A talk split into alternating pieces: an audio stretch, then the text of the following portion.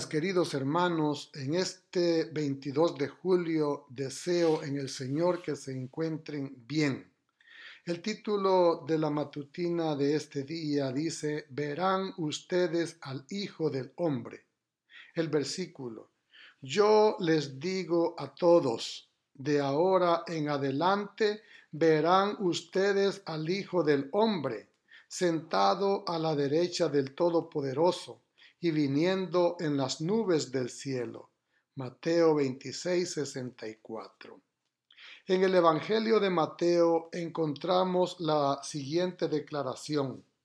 Los principales sacerdotes, los ancianos y todo el concilio buscaban falso testimonio contra Jesús para entregarlo a la muerte. Mateo 26, 59. Este grupo conocido como el Sanedrín, era el más importante cuerpo legislativo de la Palestina judía. Era la Corte Suprema de Justicia, el gran jurado para casos importantes. El Sanedrín tenía autoridad sobre todos los judíos y sus decisiones eran de obligado cumplimiento. Sus miembros, hombres destacados y poderosos tenían que ser judíos de sangre pura y su cargo era vitalicio. Según Josefo, el Sanedrín contaba con setenta miembros y era precedido por el sumo sacerdote, con lo cual llegaban a setenta y uno.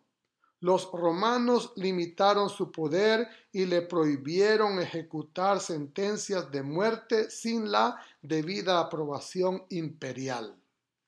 Este era el cuerpo al que se enfrentó Jesús durante los últimos momentos de su vida.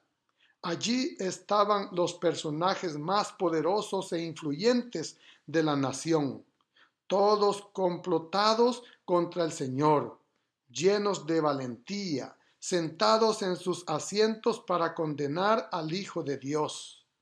Y fue delante del Sanedrín que pronunció estas palabras.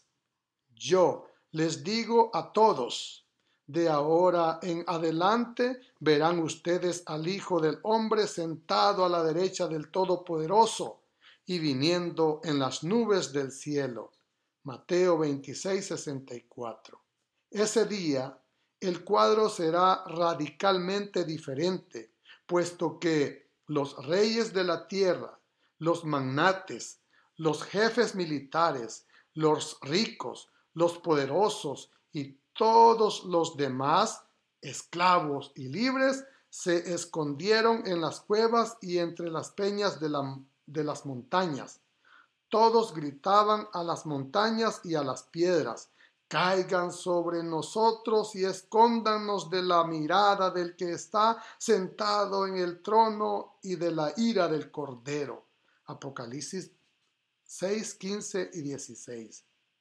El opresor acabará siendo oprimido. Los que fueron valientes para crucificar a Cristo y para burlarse de él, correrán despavoridos, sin rumbo. La maldad no es más que la viva encarnación de la cobardía. La verdadera valentía se encuentra en aceptar a Jesús, no en condenarlo.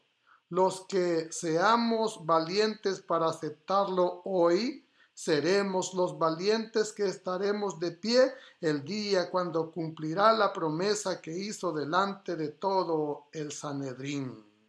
Que el Señor les bendiga en este día. Amén.